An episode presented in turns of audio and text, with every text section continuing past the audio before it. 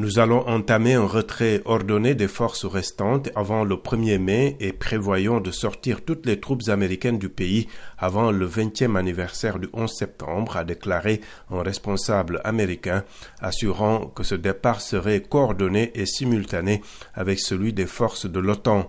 Le chef de la diplomatie américaine Anthony Blinken est à Bruxelles pour des consultations avec les alliés.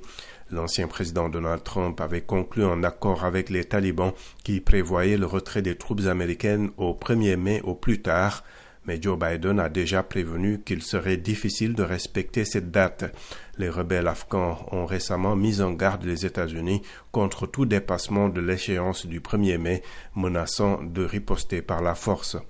La décision de Washington de repousser de quatre mois le départ coïncide avec l'annonce de la tenue d'une conférence de paix de haut niveau sur l'Afghanistan co-organisée du 24 avril au 4 mai à Istanbul par la Turquie, le Qatar et les Nations Unies.